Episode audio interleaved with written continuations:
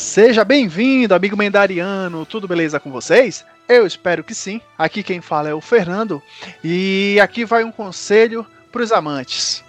Chega na mina e manda o seguinte: Gata, você não é uma mestre Pokémon, mas me dá uma chance aí. Meu Deus. Não, eu não, não ouvi isso não. Jesus. É o ataque, o ataque quando vira pedreiro. Olá, pessoas. Meu nome é Vanessa Palheta e eu gostaria de dizer uma coisa. Se um dia você sentir um vazio dentro de você, coma que é fome. Fala galera, eu sou o Carlos Augusto Matos e queria dizer: terrorismo é ir na fábrica da Coca-Cola e gritar: ninguém se mexe ou eu abro mentos. Te mete comigo. Nossa. Nossa, meu Deus. Que é o merda. Literalmente. O povo tá inspirado hoje. Então é isso, vamos começar agradecendo primeiramente a você que tem seguido as nossas redes sociais, compartilhado nosso conteúdo e chamando a gente até mesmo ali no, por mensagem direta no Twitter, que tem sido bem legal o feedback. Ah, inclusive, se você escuta a gente e ainda não segue nas redes sociais, procura lá no Facebook e no Twitter, MendaraCast. Só digitar lá no campo de pesquisa que você encontra a gente facilmente. Nas nossas redes sociais a gente divulga informações, notícias sobre uh, o mundo geek, otaku, nerd e demais coisas do interesse de vocês que escutam a gente. Não é não? O Carlos tem feito um trabalho maravilhoso aí nessa área, então dá lá essa força e compartilhe nosso conteúdo.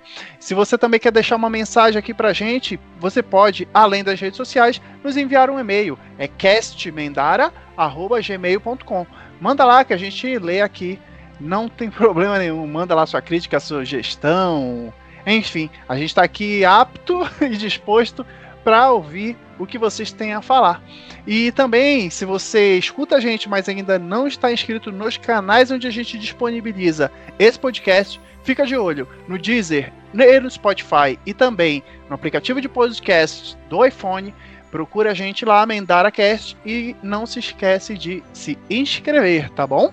Uh, hoje é um dos temas, a gente vai abordar um dos temas aí que despertou polêmica no ano passado, né? Principalmente ali no início da segunda metade do ano. E esse ano voltou à tona, que é Cavaleiros do Zodíaco da Netflix.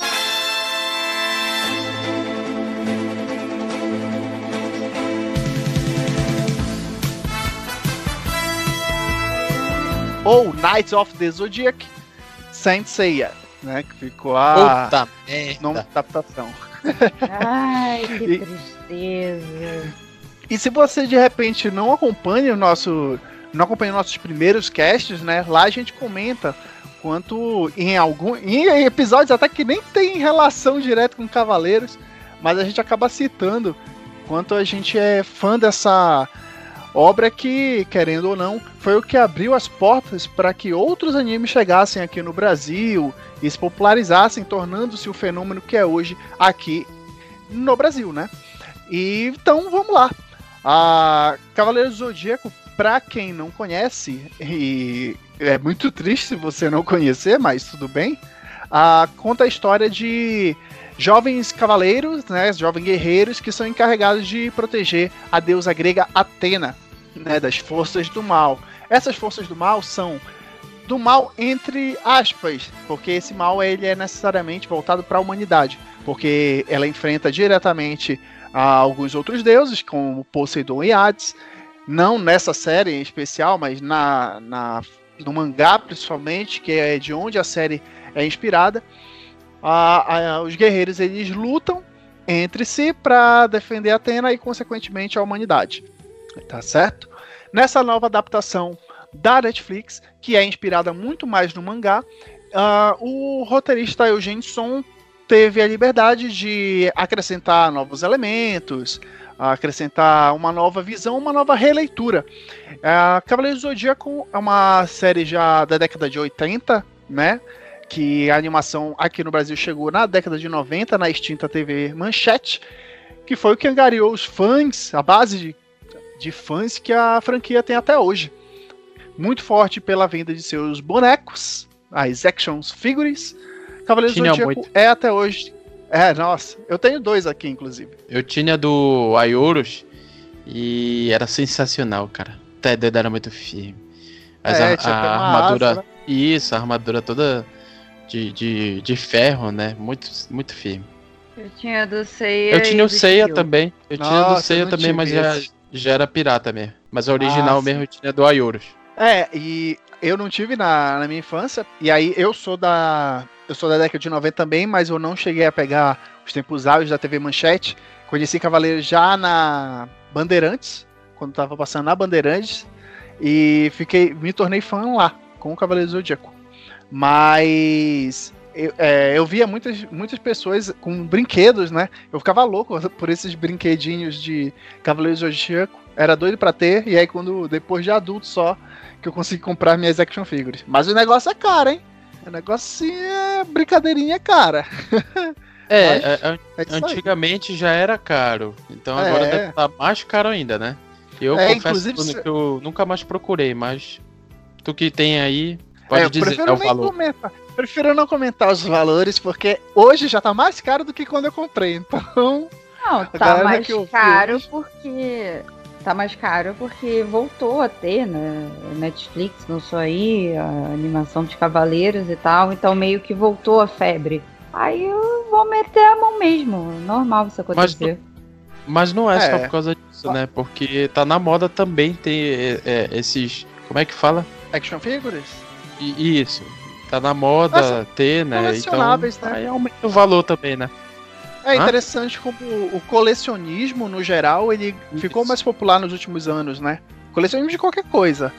Ah, sim, sim. E aí, as pessoas têm tido essas oportunidades, sejam essas mais caras, né? Ou até as mais baratas, como os Pop Funko, que inclusive vão sair é. ainda é. As versões de Cavaleiros, que provavelmente serão os únicos Funkos que eu terei, né? serão de Cavaleiros, mas tudo bem. Então, com essa introdução, já deu para o pessoal entender quanto a gente gosta né, da, dessa franquia ah, e quanto a gente tem aí de carinho, principalmente por tudo que ela representa aqui no Brasil, né, principalmente. Mas, enfim, vamos entrar agora ah, um pouco na adaptação da Netflix, que é o que está mais em evidência hoje em dia. Primeiramente, e aí a gente vai começar essa discussão falando sobre a forma como eles decidiram retratar a animação, que foi numa uma formatação de 3D, ou 3D CG, né? O computação gráfica. Ah, e aí eu já quero começar perguntando para vocês isso. Vocês gostaram dessa escolha, dessa adaptação ser feita em computação gráfica? Em computação gráfica ficou show fizeram legais, os cavaleiros, é, as animações das lutas, dos golpes, né? E eu achei os detalhes muito bem feitos e ficou, na minha opinião, ficou bem bonito. É, eu achei legal é, alguns pontos, né? Por exemplo, eu falei no, no nosso grupinho que o, o santuário eu achei sensacional feito é, é nessa nova em 3D, né? E porque antes eu achava meio feinho, meio sem graça. Mas achei legal, achei legal o Sei, algum, outros personagens também, mas é, é interessante. Eu preferiria é, é desenho mesmo normal, mas é, 3D fica legal também. É, eu particularmente não gostei do CG, mas aí não necessariamente esse CG, mas animações, principalmente essas japonesas, ah, o CG a, hoje, com a tecnologia de hoje em dia, ainda não me agrada. São poucas as séries assim que eu realmente curti o CG e as que eu curti, elas não eram todas feitas em CG. Elas tinham alguns frames ali, algumas cenas ou alguns trechos.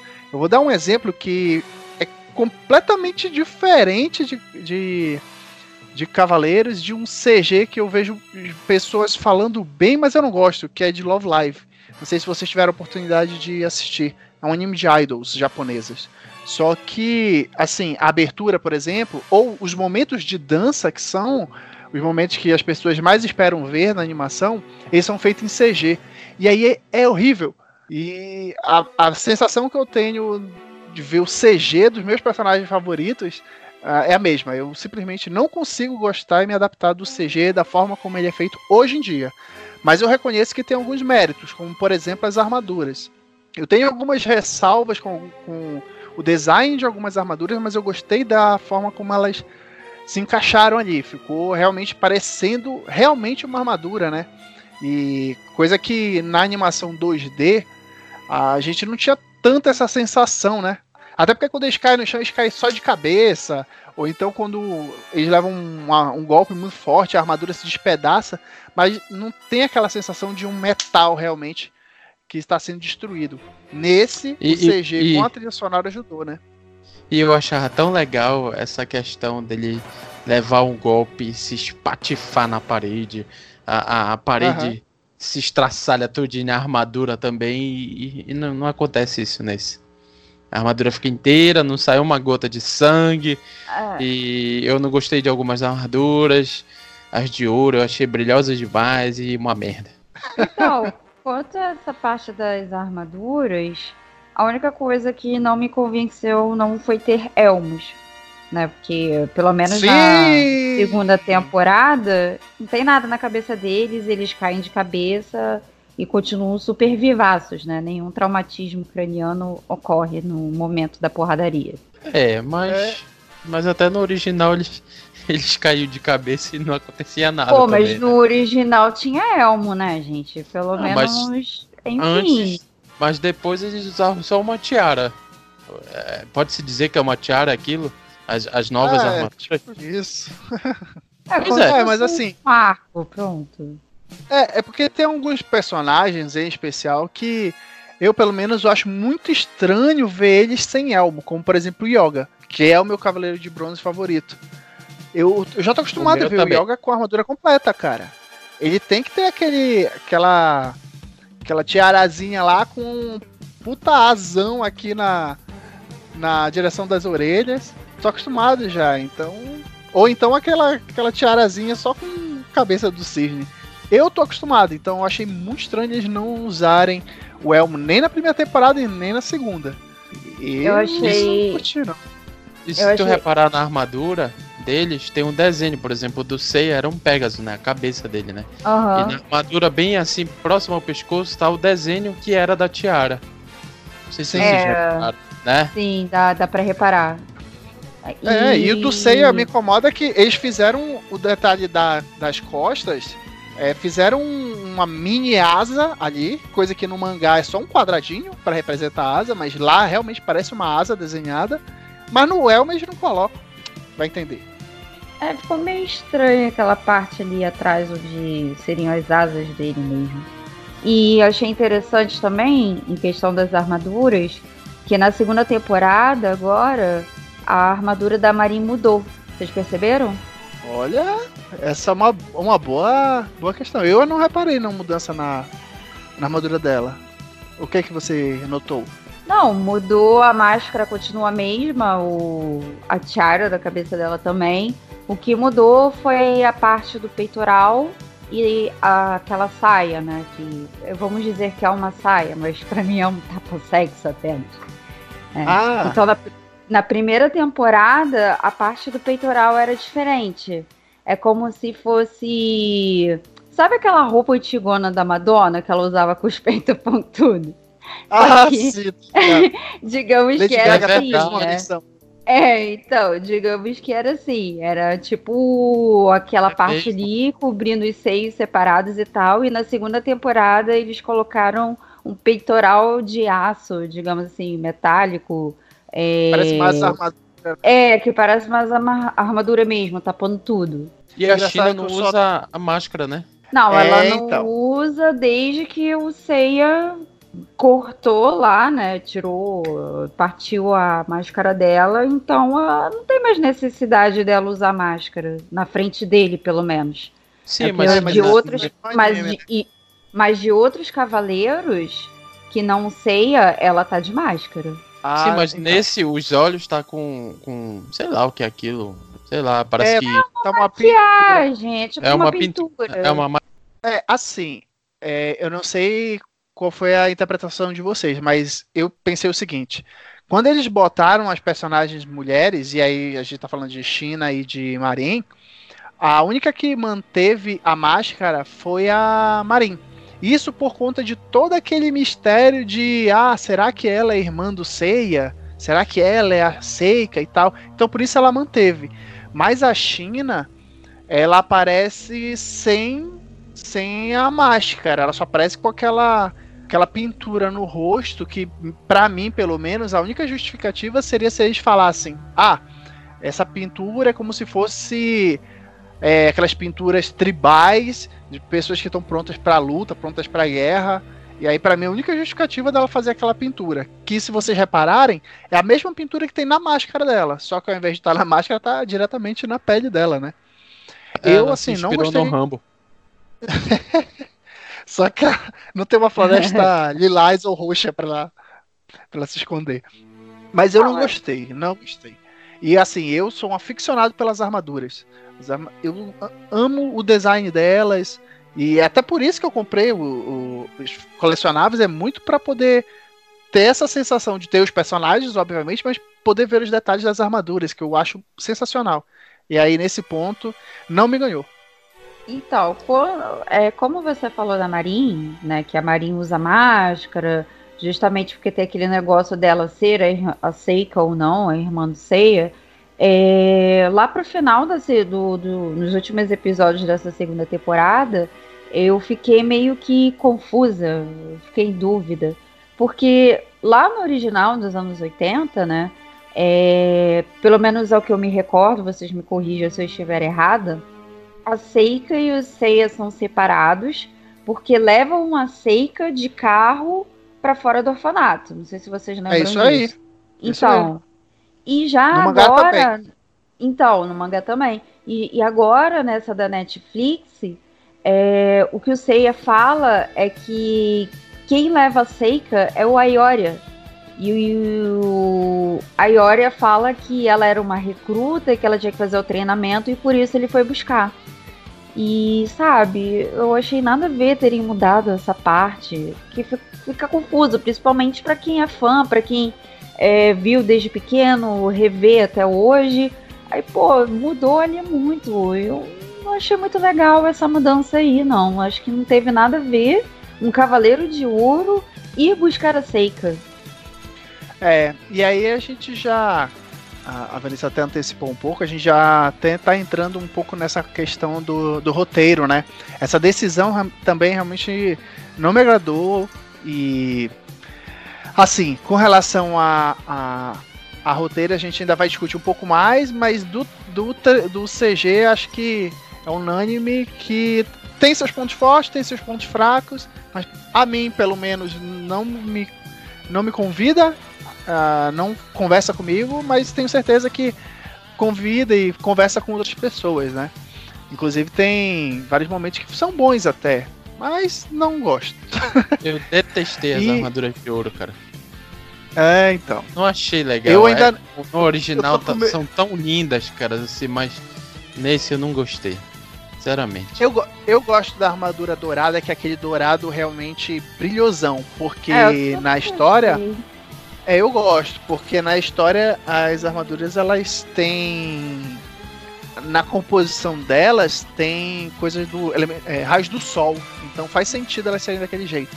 Uhum. Mas ainda assim, das que a gente consegue ver, me pareceram assim, meio, bem fiéis até ao, ao, ao, mangá. Mas eu tô ansioso para ver mais das armaduras.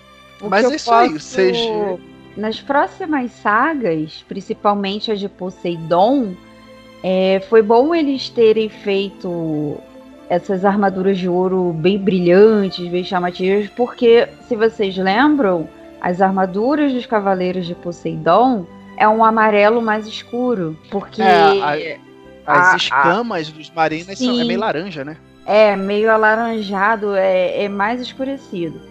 Sim. Então eu acho que foi bom terem feito, mesmo que exageradamente, as armaduras de ouro daquela forma, para dar uma diferenciada quando chegar na saga de Poseidon. É o que eu penso. Ah, mas quando chegar na, na saga de Poseidon, eles vão fazer as, as armaduras brilhantes também. E uma coisa que eu quero falar pra vocês, eu espero que não chegue na saga do Poseidon, porque é uma merda. Eu não quero que chegue na, na saga de Asgard. Acho que não vai ter, porque como é baseado no mangá, não tem Asgard no mangá. Então, acho que, acho que não Ai, vai ter. É, então é isso, a nossa consideração de CG, né? Mas agora a gente vai entrar em definitivo no que é mais importante, pelo menos ao meu ver, que é no enredo. Apesar de que muita gente vai falar, ah, mas é um Battle Shonen, o enredo fica em segundo plano. E realmente, mas Cavaleiros do Zodíaco, além das lutas, e aí principalmente pra galera que é fã das antigas mesmo, além das lutas, o enredo em si mobilizava, porque apesar de ser um roteiro simples, bem simples até, o Kurumada não é um, um dos grandes gênios da, da literatura, mas ele fez uma história redondinha. E eu, particularmente, acho muito legal esse envolvimento com a mitologia grega. Então, trazer isso tudo e recontar essa história dentro do, de um universo alternativo, que é o de Cavaleiros do Zodíaco, né? É, eu acho muito interessante. Então, a história me prende bastante e eu acho legal. Ah, então, a gente vai começar realmente, efetivamente, do início, ali onde a, a Vanessa comentou, que é o, o Seiya. E aqui vai. Deixa eu só dar um aviso. Se você não assistiu a série, dá uma pausa aqui nesse episódio de podcast. Vai lá, assiste, depois volta aqui e continua, tá bom? Porque daqui pra frente, meu amigo, o spoiler vai ser alucinante. Dá até pena Então mandar é- o cara parar o podcast e assistir, porque, meu Deus. é, então. Eu espero que já tenham assistido, né? Não, Mas vamos lá. Aceite os spoilers, porque, sabe, não vale a pena assistir, não. Então vamos lá. A, a história começa com o Seiya lá no orfanato, com a irmã dele, a Seika. Quando a Seika ela descobre, ela manifesta o cosmo na mão dela, aparecem lá um, o exército pra tentar pegar ela. E aí o E- Ayori e- e Leão o fato- aparece e salva ela. O fato de aparecer esse poder na mão dela, é, despertar, né? é, perde um pouco a graça do, do, do Saint Seiya, né? Porque os cavaleiros eles têm que passar por todo aquele treinamento, concentração, para depois despertar o, o poder. E ela não. É, e a gente já vai partir desse princípio que você tá falando aí, Carlos. Ah, um dos problemas que eu vejo é que. E assim, a gente sabe que essa versão do Cavaleiro Zodíaco ela é feita para um público novo, né? E principalmente para o público ocidental, pelo menos eu vejo dessa forma, que eles ocidentalizaram ao máximo essa série. E aí o que acontece? No, no, nos Cavaleiros do Zodíaco original, a- o Cosmo, todo ser humano tem o Cosmo, e a, e a manifestação dele, ela se dá ou através de muito treino, ou através de meditação, orações, pessoas que conseguem elevar a sua espiritualidade. Então, tirando as pessoas que treinam especificamente para isso, tem aquela galera que realmente é especial, que tem talento para coisa. Mas nesse, nesse Cavaleiros Novo, me parece, e a série até aborda isso de uma forma bem ruim, inclusive, a, que os cavaleiros, as pessoas que têm essa aptidão, elas nascem com esse talento, só que todos nascem com esse talento. Então não dá aquela sensação de ah, um, um jovem que tenha muita determinação e queira virar um cavaleiro, ele vai conseguir, como o caso do Seiya. Não, ele simplesmente tem aquele poder, é deles, nasceu com eles, eles aprendem apenas a controlar e a utilizar, né? E aí tá para mim um, um problema do, do roteiro. Mas aí a história começa, a Seika é, É uma merda. raptada. é, a Seika é raptada, entre aspas, lá pelo Ayori, que descobre, percebe que ela manifestou o cosmo e leva ela pro santuário. Isso é explicado depois. E aí o Seiya fica com aquele trauma. Ah, um dia é, sequestraram minha irmã. Passa um tempo na história e ele tá já um pré-adolescente. E aí ele manifesta também o código. Nossa, é tanto furo, gente, que é, é, é muito louco. Porque eu não sei a sensação de vocês, mas eu vi o Sei aparecendo depois, quando ele tá mais velho. Ali já me parece que ele tem a idade que ele tem no mangá, que é 14 anos. O Aham. Seiya, pra quem não sabe, ele tem 14 anos, né? Toda essa toda essa loucura do mangá, do anime, ele tem 14 anos. E quando ele aparece a primeira vez no anime lá, depois que a Seika é raptada, eu pensei, ah, já tá com a idade dele, normal. Como é que vão fazer para treinar ele? Aí acontece, tem todos os acontecimentos lá, aí ele vai treinar com a Marin. E quando ele vai lá treinar com a Marin, ele. Ele fala, depois que ele vai lutar lá com o. o pela armadura, com o Cássio, se eu não me engano, ele fala que são seis. Ou são três ou são seis anos que ele tá treinando. Eu fiquei, what? Como assim? E ele tá do mesmo jeito? É, é assim. É... Ele sei que estava no orfanato, aí você falou, eu também já tinha dito antes, a hora foi lá, pegou a seca, meteu o pé, mas eu, eu na minha interpretação não demorou muito pro Seiya começar o treinamento dele. Que tipo, a Seika foi levada e não demorou muito, ele começou o treinamento com a Marin. Só que dali conseguimos perceber que a Marin não, não tem nada de parentesco com Seiya, porque no original, não sei, não me lembro do mangá muito bem, mas a Seika não é tão mais velha do que o Seiya.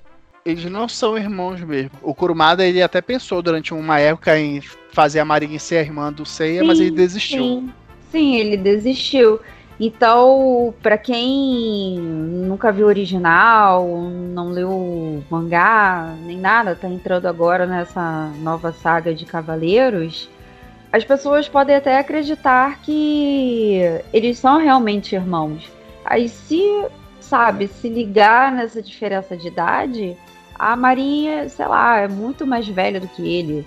Deve ter, sei lá, seus 19, quase 20 e poucos anos já. Então, não tem muito o que associar, não. É, isso é uma coisa que essa animação ficou igual ao mangá, é a loucura que é as idades, né? Porque a, no mangá, no anime, você não tem a menor ideia da idade do pessoal. É, pelo menos alguma coisa. Assim, é, quanto ao roteiro, tem muita coisa que remete até o original. Só que o que não me convenceu foi ter colocado a, a instituição é, né? O grade, no meio disso tudo, sabe? Eu achei meio tipo, por que meter esses caras aí? Não tem nada a ver. É, então, exatamente. E, e aí, assim, já começa a história com, com alguns problemas, né? Principalmente se você já tem uma bagagem mas aí vamos imaginar um cenário em que eu tô assistindo lá pela primeira vez na minha vida. Ah, começo a série, vejo lá uma personagem de cabelo vermelho sendo levada pro santuário e aí depois de um tempo aparece o Seiya lá para treinar com uma menina com o mesmo cabelo. Obviamente eu vou pensar que a que a Seika, né? Mas aí tudo bem, o próprio Kurumada não desenvolveu isso muito bem, até hoje a gente não sabe onde tá a Seika. Isso é só um dos problemas que a, que a série apresenta. Vamos uhum. até adiantar um pouquinho e falar da Guerra Galáctica, que eu tenho certeza que o Carlos achou uma maravilha, né, não, Carlos? Achou é uma, uma merda. merda. Você não gostou dessa versão underground da Guerra Galáctica, Carlos? Não. Primeiro que aparece o Seiya com aquele chapéu mexicano, né, no deserto. e aí ele abre um, um, uma portinha lá no chão e tá lá. É, mas cara, cara. Cara, da onde o cara tirou essa ideia, velho? Ele tem tudo pronto, tudo perfeitinho. O cara, não, bora mudar. Bora colocar assim, assim, assado. Uma merda, velho. O cara desse é perturbado. Como é o nome do roteirista? Eugênio som. som. É, o som. Meu. O som. Cara. É uma tampa do bueiro no meio do deserto que fala. Cara, isso é muito bizarro. Eles quiseram fazer uma adaptação mais moderna, né? Tanto que você vê que tem personagens secundários que tem celular e tal, mas, cara, uhum. pra quê? É uma loucura, cara. É, é assim, enfim. A, a Guerra Galáctica, e assim, para quem não, ainda não assistiu a série, ou quem assistiu também sabe, que essas duas temporadas, e aí fica a cargo de você decidir se são duas temporadas ou se é só uma temporada que foi dividida a, a forma de exibição. Mas ela conta principalmente o arco da Guerra Galáctica, que é a primeira etapa, que são os seis primeiros episódios, o arco ali é a Guerra Galáctica. E o segundo arco já entra nos Cavaleiros Negros, né? E os e os Cavaleiros de Prata. Nessa adaptação, a da parte da a primeira parte, que são os seis primeiros episódios, que foi onde teve o maior rebuliço, foi uma das partes até que nem é das mais amadas pelos fãs, que é a da Guerra Galáctica. Aí, só para ambientar quem tá escutando a gente. No original, a Guerra Galáctica é um evento onde a Saori organiza. Ah, como o mangá ele é, foi feito nos anos 80, os cavaleiros, na teoria, ali, se encaixar eles no tempo, eles são dos anos 80 para 90. Então já existe televisão, as pessoas já estão. já tem mais acesso à informação. Então a ideia do. É um Guerra evento, Galáctica, né? É, é, é ser um evento mesmo. Que inclusive eles até remetem ao Coliseu Romano. Eles fazem a luta lá, lá no, numa espécie de Coliseu, né? Isso, e, é e é televisionado pro, pro mundo todo, né? Exatamente. Sim, sim. Mas é porque no original era para chamar a atenção mesmo, né? Tudo bem. É, e aí no nessa nova versão eles fazem um evento fechado que apenas algumas pessoas sabem que vai rolar. Com, e o objetivo ali é o mesmo, basicamente, que é ganhar a armadura de ouro de Sagitário, né? E assim, já começa aí o problema, para mim pelo menos. Eu acho muito legal o, no mangá. Pra nós. Também não é. Do... É, então. Quero até que vocês compartilhem essa opinião. É, no mangá original, é, esse arco, que não é, obviamente, um dos meus favoritos, é um arco ainda bem de início da série, mas é legal como nele você começa a entender muito da personalidade e também da forma como os cavaleiros vão se relacionar entre si. Ah, mostra o Seiya, o jeitão dele lá, o Shiryu, o Yoga, o Shun. Ali a gente já começa a entender melhor como eles são. Nessa nova, nessa adaptação, isso acontece de certa forma, mas a, os, outros, os outros personagens, os que enfrentam os protagonistas, eles são ainda mais apagados. E aí eu senti falta disso, porque fez com que a Guerra Galáctica fosse ainda mais espremida. E tudo bem, dá, não precisava alongar essa história. Mas se fosse um. Se a, a ideia era adaptar apenas esse arco, que fizesse pelo menos com mais capricho, com mais detalhe, para que a gente visse, por exemplo, a luta do Yoga com o It de Hydra, que eu acho muito legal no anime, a gente podia ter visto um negócio melhor, né? Na, nessa nova versão eu achei uma merda. Não, nessa é, nova versão foi essa parte, pelo menos na minha humilde opinião, foi muito corrido. Então eles quiseram acelerar para chegar logo na parte principal. E aí não ficou aquele negócio que é legal, que você gosta de ver o torneio galáctico. Cara, o roteiro não soube adaptar legal ali, foi corrido, não deram atenção para lutas que no original foram legais. cara, do momento a gente só enxerga falhas. É, a luta é, do é... C com o Gek é um é um golpe que acabou. O Gek não pega ele, não fica que, tentando quebrar o pescoço dele. Ah, senti falta disso aí. é nítido que foi corrido, né? Porque foi muito, muito mal feito, cara. É, é porque para mim é assim. Eu vou confessar uma coisa para você. No original, eu, achar, eu achei bacana essa Guerra Galáctica. Depois que ele fica naquela caçada de atrás das armaduras, eu achei chato. Eu pulava essa parte, entendeu? Mas a Guerra Galáctica é, é, muito legal, cara. E eu gosto da Batalha do Seiya com Shiryu. Então Sim, foi tudo muito rápido para chegar logo na, na, na, Batalha do Santuário. Pô, então. Uhum. É, quanto ao roteiro, todo, nós três concordamos que não foi legal. Né? Eles fizeram adaptações que não tiveram nada a ver. E eu vou falar que vou falar para vocês, eu até apresentei para o Carlos também, ele vai concordar comigo, que no YouTube tem um canal de um grupo é, brasileiro e eles fazem paródias com a saga né, do, dos Cavaleiros do Zodíaco. A adaptação deles e o roteiro que eles fizeram é muito melhor do que essa da Netflix. Na boa. Mas muito melhor. Ah, muito, muito melhor.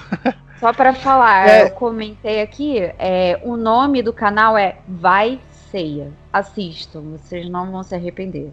Sem falar que e tem alguns episódios que as vozes que eles redublam, né? Não são tão parecidas com os do, da dublagem original. Mas tem outros episódios e que praticamente as vozes de todo mundo são idênticas a dos dubladores originais. É sensacional. É, e com relação é ao enredo. sensacional o dublador do Saga. É igual aquele cara, eu escuto a voz dele eu fico arrepiado, velho. É o Baroli, o Baroli é, fantástico. É, é, sensacional, é o melhor de todos ali. É o, o pai do dublador do Seiya. Tá? Só pra familiarizar as pessoas. Eu gosto também do, do Yoga. Ah, o dublador do Yoga é maravilhoso, gente. Que voz é aquela? Eu gosto muito da, do Baroli, que faz o Saga. E gosto bastante também do dublador do Shiryu e do Yoga. Ó, só para familiarizar o pessoal, o, dublador do Yoga é o Francisco Bretas, o Hermes Baroli do Ceia, o pai do Hermes Baroli é o Gilberto Baroli, que faz o Saga e o Canon. E o do Shiryu, deixa eu lembrar aqui de cabeça, ah, é o. O. KKKKK. Você não quis procurar no Google, se ferra aí agora. É verdade, é o Elcio Sodré. Que du dubla, inclusive, o Kakashi. Sensacional, cara. Ah, o Elcio sim, Sodré, maravilhoso, maravilhoso. Eu também. E o do Shun? no original ou, ou, no atual agora? Ó, óbvio que é o original, né? Ah, poder. Entendi. O, o dublador original é o Ulisses Bezerra. Mas ah, vamos ah, lá. Aproveitando outro... que vocês falaram. Tem outro Oi? que eu gosto também, que é o do Ikki, que é uma voz poderosa. Assim, ah, é? Nossa, com certeza. É o, é, é. O, o Leonardo Camilo. E eu acho legal a gente já começar a entrar nesse assunto da dublagem, porque com relação à dublagem, meus parabéns. Os dubladores de Cavaleiro Zodíaco, olha, eu não consigo ver defeitos. É perfeito sem defeito. É, é, é. Eu, eu só, é, eu só vejo dublado. Só vi dublado. É, eu, eu também. assisti dublado e é um dos poucos pontos desse Cavaleiro do Zodíaco da Netflix que a gente pode é, bater palmas, exaltar. É, elogiar. Cara, a Netflix, ela, ela acertou em cheio, pelo menos na localização aqui no Brasil. E uhum. até, inclusive, seguiu a proposta de, de atualizar realmente, até o vocabulário deles, né? Eles usam muitas gírias atuais. Sim. Mas eu achei muito bom e, e fiquei muito feliz da gente ter tido a oportunidade de ver os dubladores consagrados. É, né, porque conseguiram reunir praticamente quase todos os dubladores oficiais, digamos assim, né, dos Cavaleiros do Zodíaco. E isso é muito bom, porque eles mantiveram uma qualidade boa ali. Porque aquilo, pecou no roteiro, pecou em algumas coisas, mas na dublagem realmente eles acertaram em cheio. É, fica. É, eu gostaria muito de poder ver a dublagem do Walter Santos de novo no Camus de Aquário, que é o meu cavaleiro favorito, mas infelizmente ele já é falecido. Mas assim, dos que a gente tem a oportunidade de de ouvir ainda, eu acho sensacional e meus parabéns para a Netflix por ter mantido isso, né? É, muito do que me segurou em, em, não dropar a série, apesar de todos os problemas dela, foi a dublagem, porque realmente eu, eu tinha curiosidade para ver, né, como é que eles iam trabalhar isso, como seria essa interpretação, nova interpretação, né? E fiquei surpreso positivamente com, com o resultado da dublagem. Mas agora, ainda agora, na dublagem Qualquer dia, Oi. assiste é, Cavaleiro do Zodíaco. É legendado em inglês pra te ver. Nossa, não. Ah, não, não, não. Se, não a não. Seika virou Patrícia. O Ikki virou Nero. A Shun virou Shawn. Cara. Não, não assiste assim, não. Não faz isso. Pelo é. amor de Deus. E aqui eu, a gente vai aproveitar que a gente falou aí um pouquinho dos dubladores e entrar na acho que é a maior polêmica que envolveu a, a série, É, vamos abordar um pouquinho disso. E eu queria começar falando do, para mim, o único ponto fraco, não pela atuação, mas, mas pela escolha, que foi a Úrsula Bezerra dublando a Shun. É, e como as pessoas, principalmente quem não mora numa caverna, deve ter visto que a mudança do sexo do personagem Shun, que na série original é um homem e na adaptação da Netflix virou uma mulher, é, que foi o que gerou muita repercussão fez com. Fe, quem foi escolhida para fazer essa dublagem foi a Úrsula Bezerra, né? Irmã do Wendel Bezerra, que é famoso pelo Goku. A Úrsula já teve grandes trabalhos, como Naruto, que eu acredito que, assim, pra galera que é mais nova, deva se, deve se lembrar. Ela já dublou Naruto e o Totodaion em Pokémon. Sabia dessa? Sim, eu sabia. Totodaion. E o. Assim, eu não gostei da escolha dela. Eu acho que a Ursula tem uma voz muito potente para uma personagem que nessa série ela pelo menos dos trailers dos primeiras imagens de divulgação trailer e tal eu pensava que ela seria uma personagem mais agressiva. E não ela continuou, continuou mantendo aquela essência de um personagem mais tranquilo de não gostar de lutas, e eu acho que não casou muito bem a voz da Úrsula com essa personalidade da Shun.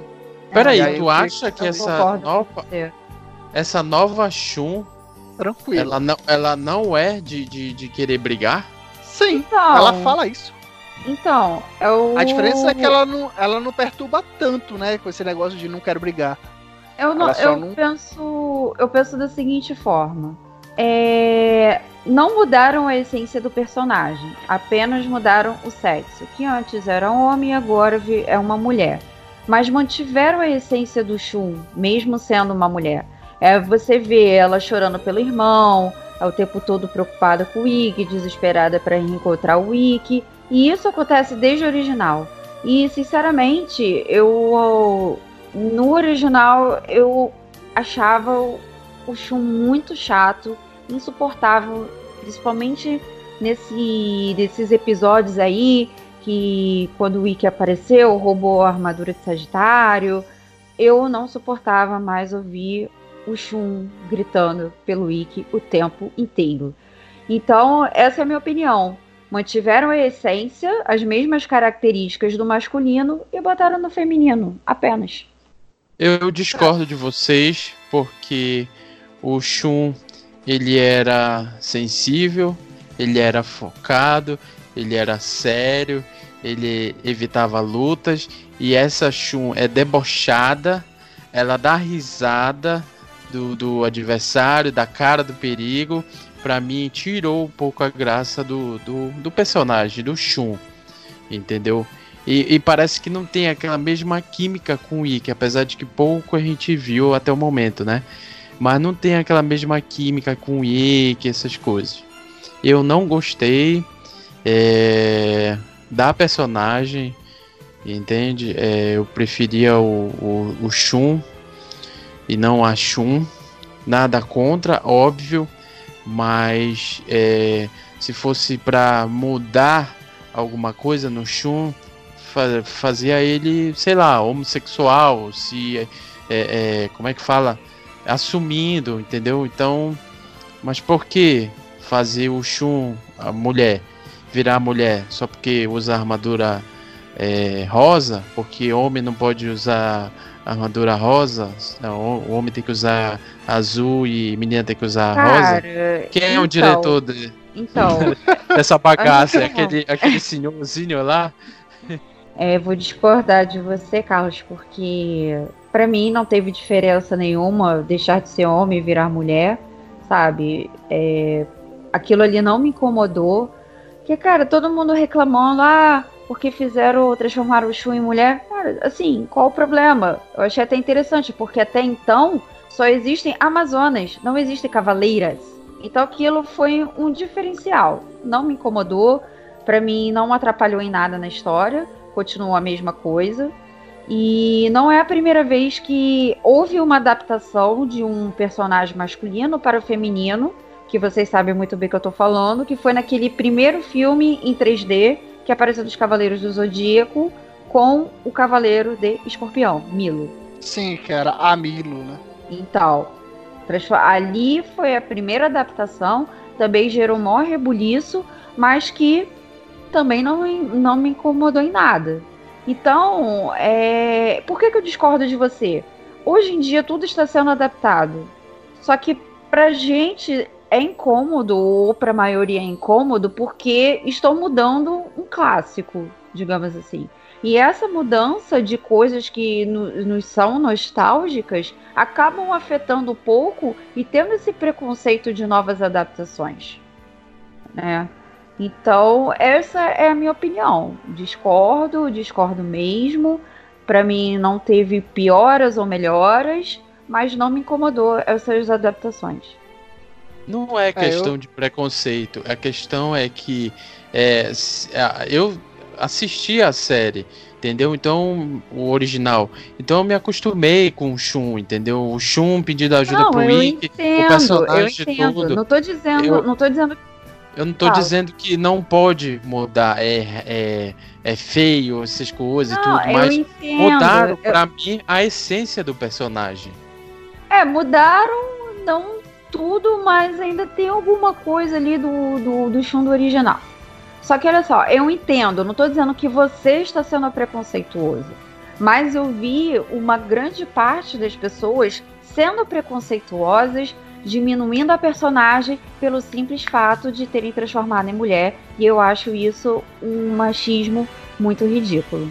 Quer dizer que parece que na cabeça das pessoas, personagens femininos têm que ser sexo frágil, tipo a Saori, que tem que ser salva pelos cavaleiros.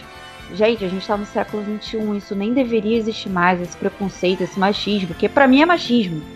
Né? Quer dizer então que personagens femininas não podem ter destaque porque afeta a masculinidade. É isso. Bom, eu, no meu caso, como fã aí também das antigas, uh, eu sei que a, essa adaptação da Netflix ela não foi feita para mim, que sou das antigas, é buscando um novo público. O que me incomoda na, nessa adaptação não é necessariamente a adaptação ou a forma como a personagem foi apresentada, que para mim foi uma personagem tão. Assim, o foco foi tão grande no Seiya e no Ikki e no Shiryu em, uma certa, em um certo momento que o Yogi e o Shun, independente do que, independente do que mexessem neles, continuariam personagens extremamente secundários na obra. Uma vez eu comentei com alguns amigos que eles até me criticaram muito, que é o seguinte: eu acho que de todos os personagens que tem entre os protagonistas, se fosse para mudar a, o gênero de um deles, eu acho que o Yoga seria a escolha. Não, não o Shun. Eu acho que o Shun, o que problematizou muito foi o fato dele ser o homem no meio da, de todos esses cavaleiros mais sensível. O cara que é sensível, que usa rosa, que não gosta de lutas. Eu acho que o que ajudou, o que contribuiu nessa problematização toda foi a escolha do personagem. Eu acho que se tivesse mexido qualquer outro personagem, ia ter repercussão também mas eu acho que nenhuma repercussão ia ser tão grande quanto mexer na do Shun, especificamente, nos dias de hoje. Fernando, então acho que. Discordo de você eu acho também. Que assim. Discordo de você também, porque eu acredito que mesmo sendo outro. Se quisessem fazer todos os cavaleiros mulheres, teria tanto barulho quanto teve com o Shun. Que as não, pessoas gostam de problematizar. As pessoas gostam de problematizar. As pessoas não ah, querem olhar por um outro lado, tentar entender, ver por um outro ponto de vista. As pessoas querem problematizar, reclamar e falar coisas que, sinceramente, nem deveriam, porque teve gente que pegou muito pesado e eu acho isso muito triste. Muito triste de verdade. É.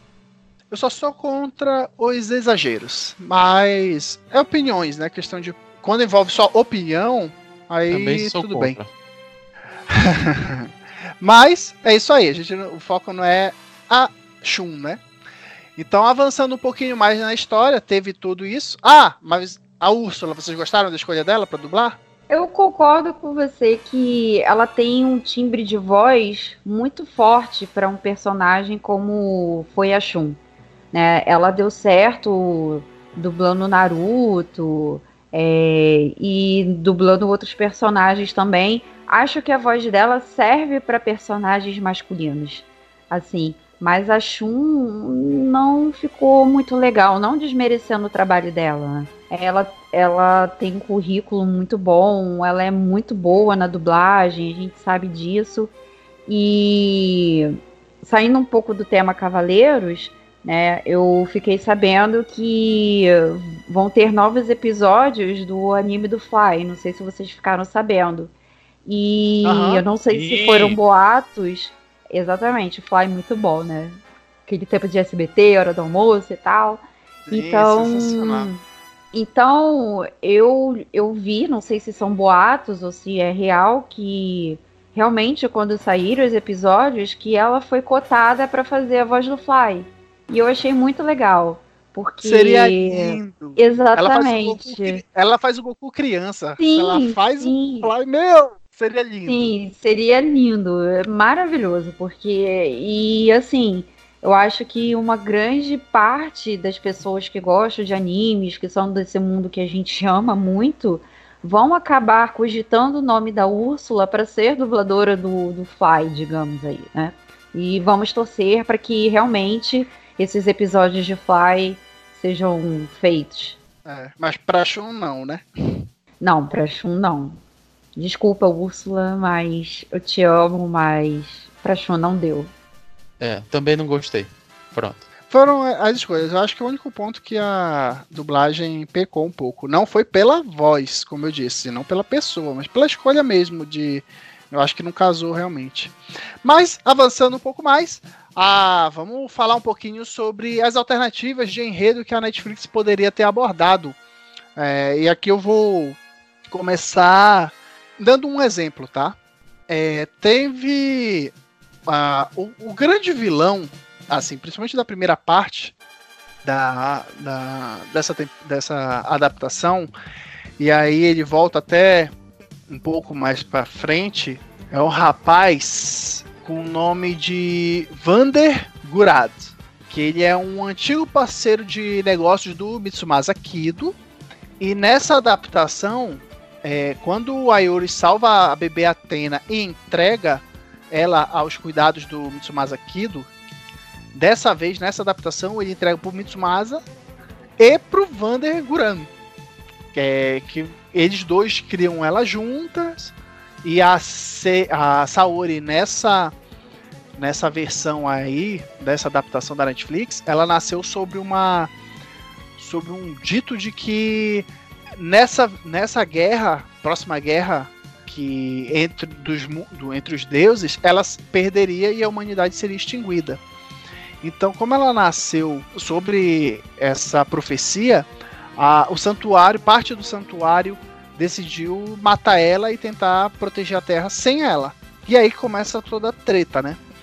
Quando a história ela passa pelo Ayus, que dessa vez não foi morto pelo só pelo Shura, foi pelo Saga na nessa adaptação.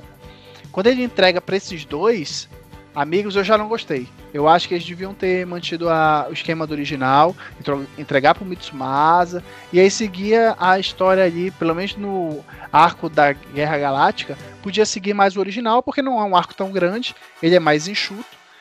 E essa adaptação forçou que a, a, tivesse aparições que eu julgo horríveis, que é o caso da, da dos Cavaleiros Negros cibernéticos e também da de armas de guerra, tanque, helicóptero. Então, tudo é, isso não. começou quando o Ayorus entregou a Atena pro Mitsumasa e para esse personagem extra aí, que é o Vander Guran. Então, para mim, o primeiro erro, e aí seria o que eu mudaria, seria uma alternativa, seria a exclusão desse personagem, que para mim não acrescentou em absolutamente nada na história. Concordo é com você. Uma merda. Concordo com você, porque foi aquilo que eu falei lá no início. Cara, achei nada a ver eles terem feito toda essa repercussão com a Fundação Grad, né? De ter esses cavaleiros que são bizarramente gigantes e usam umas armaduras que não tem nada a ver. E o que me deixou mais revoltada ainda é que praticamente os inimigos mais fortes que, o, que os Cavaleiros de Bronze enfrentaram foram esses cavaleiros aí criados pela Fundação. Tipo, apareceram Cavaleiros de Prata que foram derrotados com muita facilidade. E aí, nos episódios finais, eles têm problemas em, em derrotar esses tipos de cavaleiros. Que para mim nem são cavaleiros, são, sei lá, são experiências que foram feitas e que. Ah, não, cara, não, não, não encaixou, não. Para mim não devia nem existir o, o personagem e muito menos a fundação ali. Poderia ser citada, mas não ter tanto destaque como teve agora. Teve tanto destaque que teve luta que acabou em segundos e eles passaram um tempo enorme lutando contra helicópteros, tanques, Sim. saltando aquelas bolas de energia que parecia Ridículo. Dragon Ball Z. É horrível, horrível, cara. Horrível, horrível, horrível isso. É, e aí meio que o, o desastre para mim do enredo principal é esse cara. É essa inclusão desse personagem. Eu, me parece ser aquele personagem. Sabe quando o técnico do time bota aquele jogador ruim que ninguém gosta, mas ele bota meio que para dizer que aqui eu, eu, pensei, aqui, tá, aqui tá, ele vai render porque eu, meu, eu confio no meu trabalho e tal. Me pareceu isso, o Eugênio Son lá querendo botar, o, dar o pitaco dele, fazer um acréscimo uh, de enredo que para mim não, não surtiu efeito nenhum e foi muito negativo, cara, porque olha, ficou bizarro. Sem falar no combate final, né, contra ele. Ah, não, aquilo ali foi. Nossa, eu já, já. A vontade que eu tive foi de desistir de ver. Hum, não queria ver mais, não. Que foi demais. Foi abusivo. Agrediu meus olhos. Abusou do meu psicológico, do meu bom humor. Você, Carlos, assistir seria... esse Cavaleiros Zodíacos só com uma umas duas grades de Heineken, porque olha, não tem condições de assistir em sã consciência. Porque é muito escroto, velho. Tem que é... assistir com Tem sobre tá efeitos de drogas pesadas. Tem que estar tá pobre pra poder olha, assistir, cara. Se a gente compartilhasse os prints do, do nosso grupo, a, as lamentações. Sabe o muro das lamentações da saga de Hades? Era o nosso grupo. é. Tendo que ver tudo de novo. Eu vou até depois ir ali no, no muro aqui de casa para lamentar, porque foi foda, na moral. É, eu vi os 12 episódios, eu vi os 6 da primeira temporada e os 6 da segunda em dois dias e não recomendo, tá? Cara, meus olhos mas, sangraram. Mas, assim, a, eu acho que algumas coisas acertaram, né, nessa. Na, na história em si, né? Mas outra, outros pontos, além do vilão principal, que acabou não sendo o Ikki do, no arco, né, da, da Guerra Galáctica e tal, ele virou um subordinado do, desse maluco, desse vilão, que acabou sendo cabeça de tudo, né? E eu não gostei. Mas outra coisa que me incomodou, e o Carlos até citou, foi esse negócio dos golpes dele serem tipo bolas de energia, né? Cara, ficou muito feio. o, os efeitos, assim, quando eles usam os, os golpes mesmos, tipo, o Yoga da Pó de Diamante aparece lá, ele dando um soquinho, e aí voando o gelo e tal. Quando o Seiya, o Seiya sim, quando ele dá os golpes, aí sim são várias rajadas de energia, né? A, a, a, animação. E assim, todos os personagens têm as suas animações, mas quando eles estão naquele momento ali em que eles estão só se defendendo praticamente, eles ficam dando uns socos de longa distância, né? Só joga umas bolinhas de energia, parece jogo de Dragon Ball do videogame. Feio demais. Isso, feio, isso. Pois é. Horrível. E e falando sobre a animação dos golpes, eu achei extremamente triste, né? Você citou Yoga, de quando ele solta o pó de diamante, ou sei lá, o trovão aurora, ele não faz aquela movimentação que ele faz no original. É, não de voo. Por quê? Não... Por que tirar É, então. Só também tem malmente lá um, um movimentozinho, mas não tem toda aquela todo aquele charme antes de usar o, o falar... golpe, né? Podia ter pelo... é. É, Sim, podia ter vou... uma vez, pelo menos. Pois é, vou falar o seguinte. Eu atualmente estou jogando no meu celular o jogo dos Cavaleiros. Eu não sei se vocês já ouviram falar. O que é Awakening. Isso, Saint Seiya Awakening. Até ali, que é um jogo, é muito melhor do que a série, tá? E os personagens são muito bem feitos, conta a história do original. Tudo bem que tem algumas viagens que apareceram lá, uns bichos muito estranhos, meio louco, que eu não sei por que inventaram isso, mas a movimentação dos personagens tem um destaque especial, mostra toda a movimentação que nem do original e é simplesmente fantástico. Você sente vontade de jogar porque é tudo igual. É tudo igual e o gráfico é perfeito. Aconselho a todos a baixarem e jogar porque vocês vão se surpreender. Mas sim, quais seriam as alternativas na história que a Ne- Netflix poderia abordar? Por que não faz um- uma história sobre o Ayorus? Por que não faz uma história sobre o Shido e o Bado? Por que não? Porra! Por que não faz uma história sobre eles mesmo, os cinco lá, Cavaleiros de Bronze, é, é, mais aprofundada no treinamento deles e tudo mais? Cara, o universo de Cavaleiros tem muito personagem que dá pra fazer várias histórias. Por que não faz cava- histórias sobre os Cavaleiros de Ouro? Era isso que eu ia falar. Tem Cavaleiro de Ouro, tem Cavaleiro de Prata, tem Cavaleiro. E sem contar que também no original tem aquela parte da história em que surgem aqueles cavaleiros que foram criados pelo Mitsumasa, Mitsubishi, Mitsu. Isso aí, né? Que são aqueles cavaleiros que, se eu não me engano. De aço. Isso, os cavaleiros de aço. Era muito melhor os de aço aparecerem do que aquela bosta lá que foi da Fundação Grad. Eles misturaram os Cavaleiros Negros com os Cavaleiros de Aço. Foi o que fizeram na adaptação da Netflix. Ficou uma bosta. Juntaram os dois. É, e outra coisa que ficou ruim deles é o Cassius, né? O Cassius virou um Cavaleiro Negro. Bizarro, bizarro, bizarro. Nossa, Mas o, o que o Carlos falou, é, o Carlos, é, essa adaptação da Netflix, ela traz o, a obra original do mangá. Assim, a, a ideia é adaptar o máximo possível lá do mangá. No uma história de Cavaleiros de Ouro tem a saga G, os episódios, o episódio G, que foca nos Cavaleiros de Ouro, nos acontecimentos antes do de aparecer o Seiya, o Yoga e tal. Eu já, já não gostei dessa adaptação direto da, do mangá original. Então, se eles fizessem uma adaptação, por exemplo, de um episódio G da vida, aí que eu ia ficar louco, porque ia mexer justamente nos Cavaleiros de Ouro, que são os favoritos do fandom, né? Então, acho que é seria uma alternativa muito interessante se fosse bem feita, bem pensada e com o Kurumada ali no pé dos malucos pra, pra tentar ficar um negócio bacana. Mas Não, eu mas acho que se seria eu- legal também. Oi. Se, se eu tô falando é uma alternativa, era pra fazer um negócio com qualidade, Zero. né? Não como qualidade zero. Não, do zero. Sim, sim. É é um negócio bem feito, não essa bosta que tá aí, né?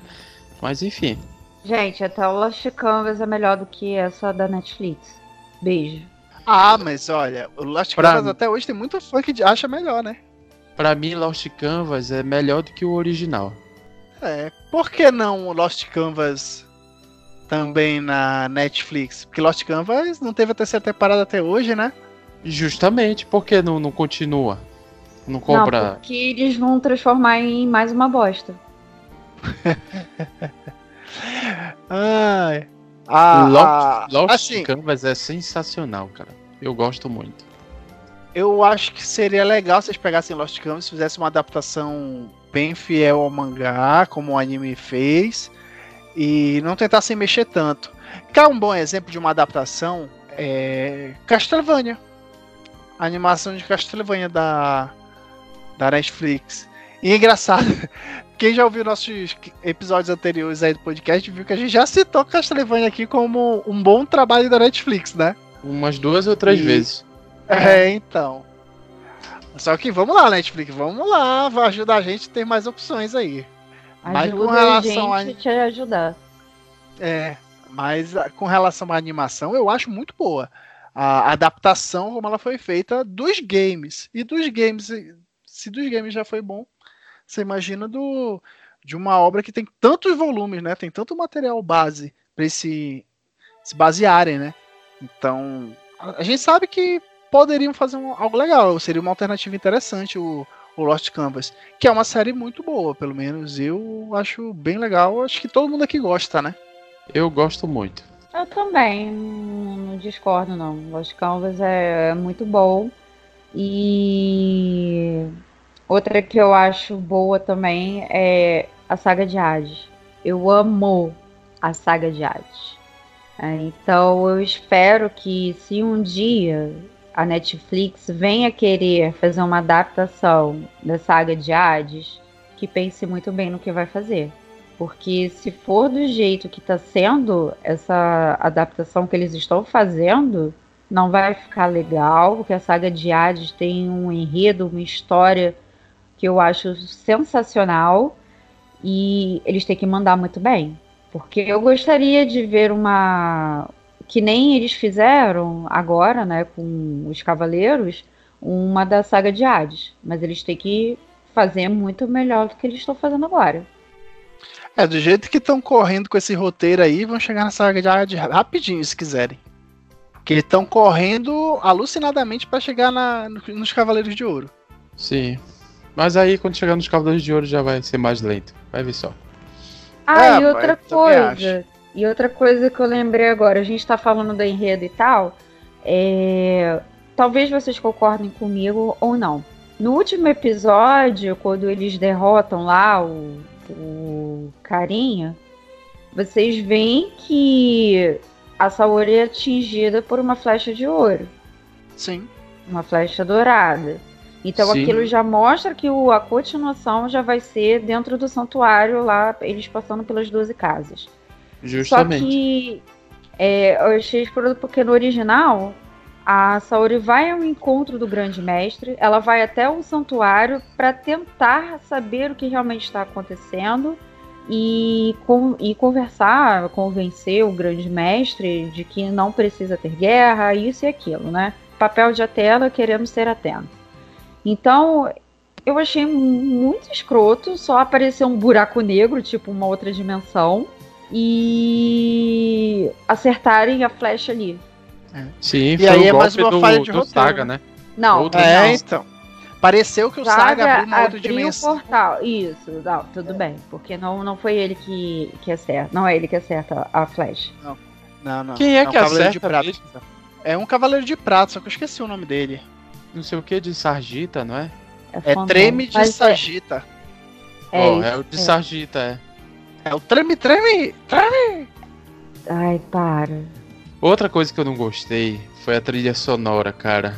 Do original era uma trilha triste, dramática, que melancólica, melancólica que dependendo da situação ela ela casava com, com, com toda a situação do, do, do que estava acontecendo, né?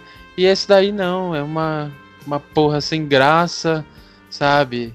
Não tem, não tem animação nenhuma, assim, com, com o que era do original. Eu achei bem fraquinho, sabe? É, é, pra falar a verdade. É, é, é, é, tudo é fraco, cara. Roteiro, personagens, são tudo superficiais, cara. Roteiros, personagens, a trilha, a, a trama, tudo, tudo, tudo é superficial, sem graça. É, não tem condições, cara. Sinceramente, não tem condições. Olha, se a Netflix ouvir esse nosso podcast, ela vai xingar a gente muito no Twitter. Vocês estão sabendo, eu, né? Eu acho que a ela comunidade... nem xinga, ela debocha. É, ela vai debochar da gente bonita. Eu acho que a comunidade otaku deveria fazer um abaixo assinado contra a Netflix para excluir essa bosta. eu queria ter uma penseira aqui em casa para tirar da minha cabeça que eu assisti essa bosta. Então, o Carlos falou sobre a trilha, né? E eu concordo com ele. Tipo, achei não de todo ruim a música de abertura, mas a do encerramento. O que, que era aquilo? Não, a, a, música de abertura eu gostei, mas a, a, o restante eu não tenho condição. Eu acho estranho e, demais em inglês, cara. E a música de encerramento até é legalzinha, rapaz. As músicas não são ah, ruins, mas não. assim, Eu não achei ruim, ruim as músicas de abertura e encerramento, pelo menos. A trilha sonora é esquecível para mim, do, da animação. Mas as músicas em si, se eu pegasse elas separadas e tirasse lá de, da série de Cavaleiro Zodíaco, eu acho que eu escutaria elas de vez em quando, lá no Spotify, sem pular ela. É, então.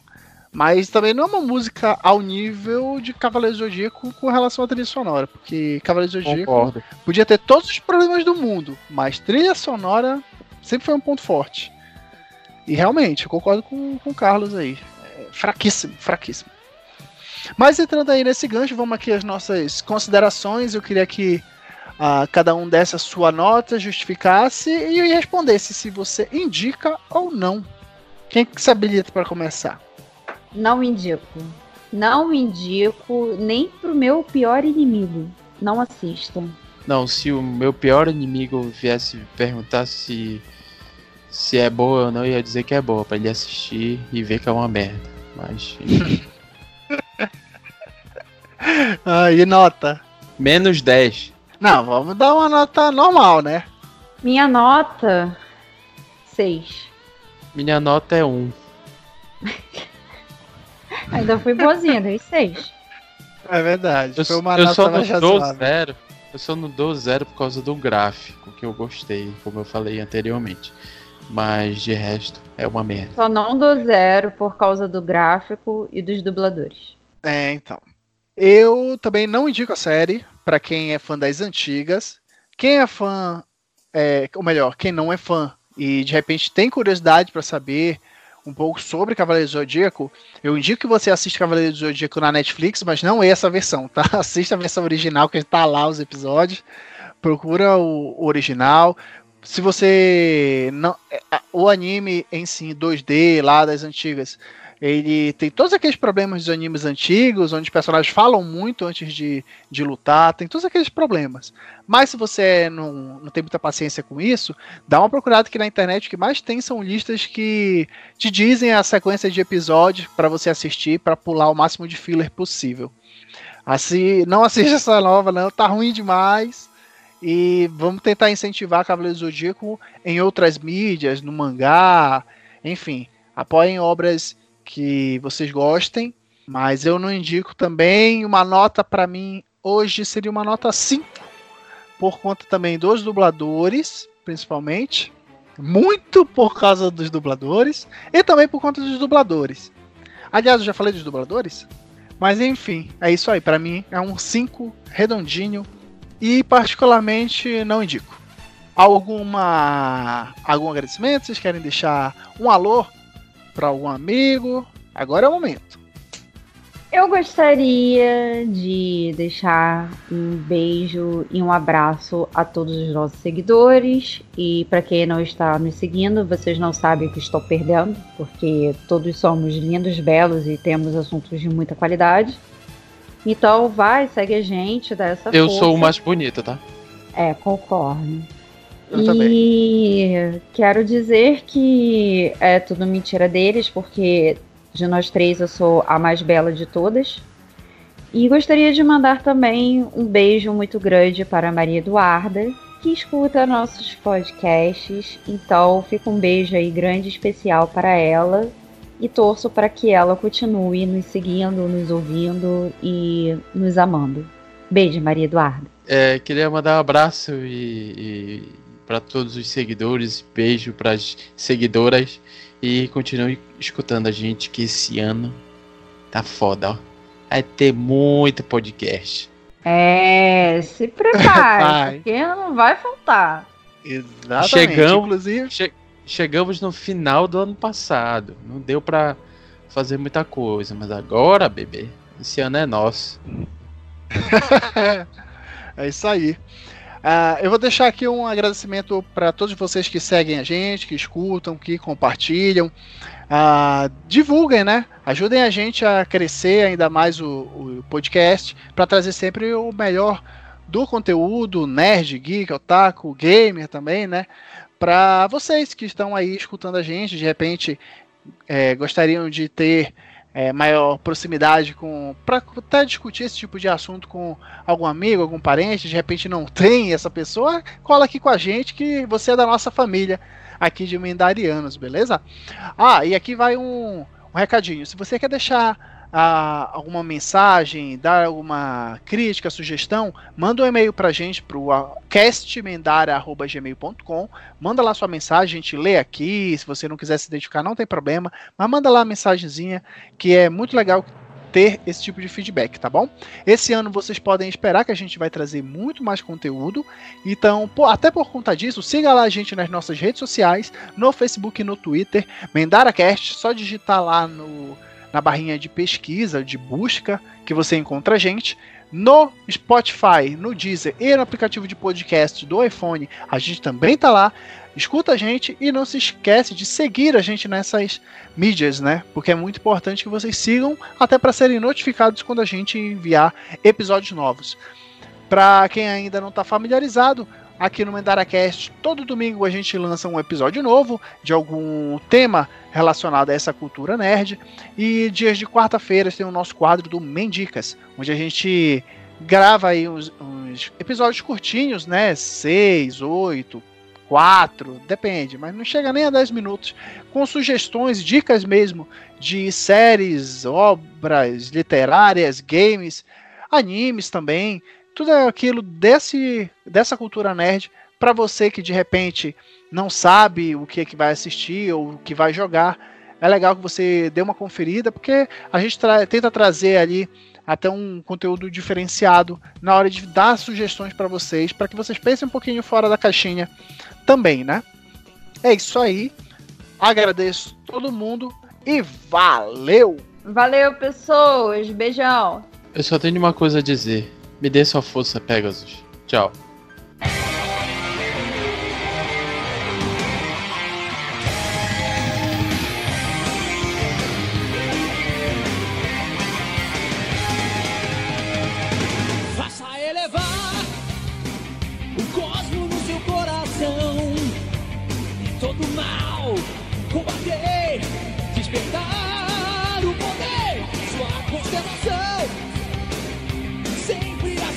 Proteger.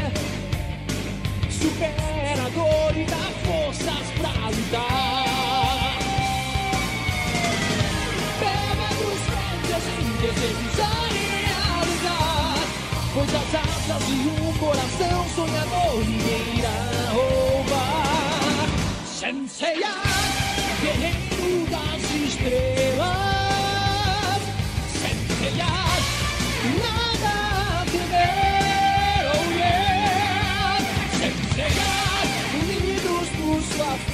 sorry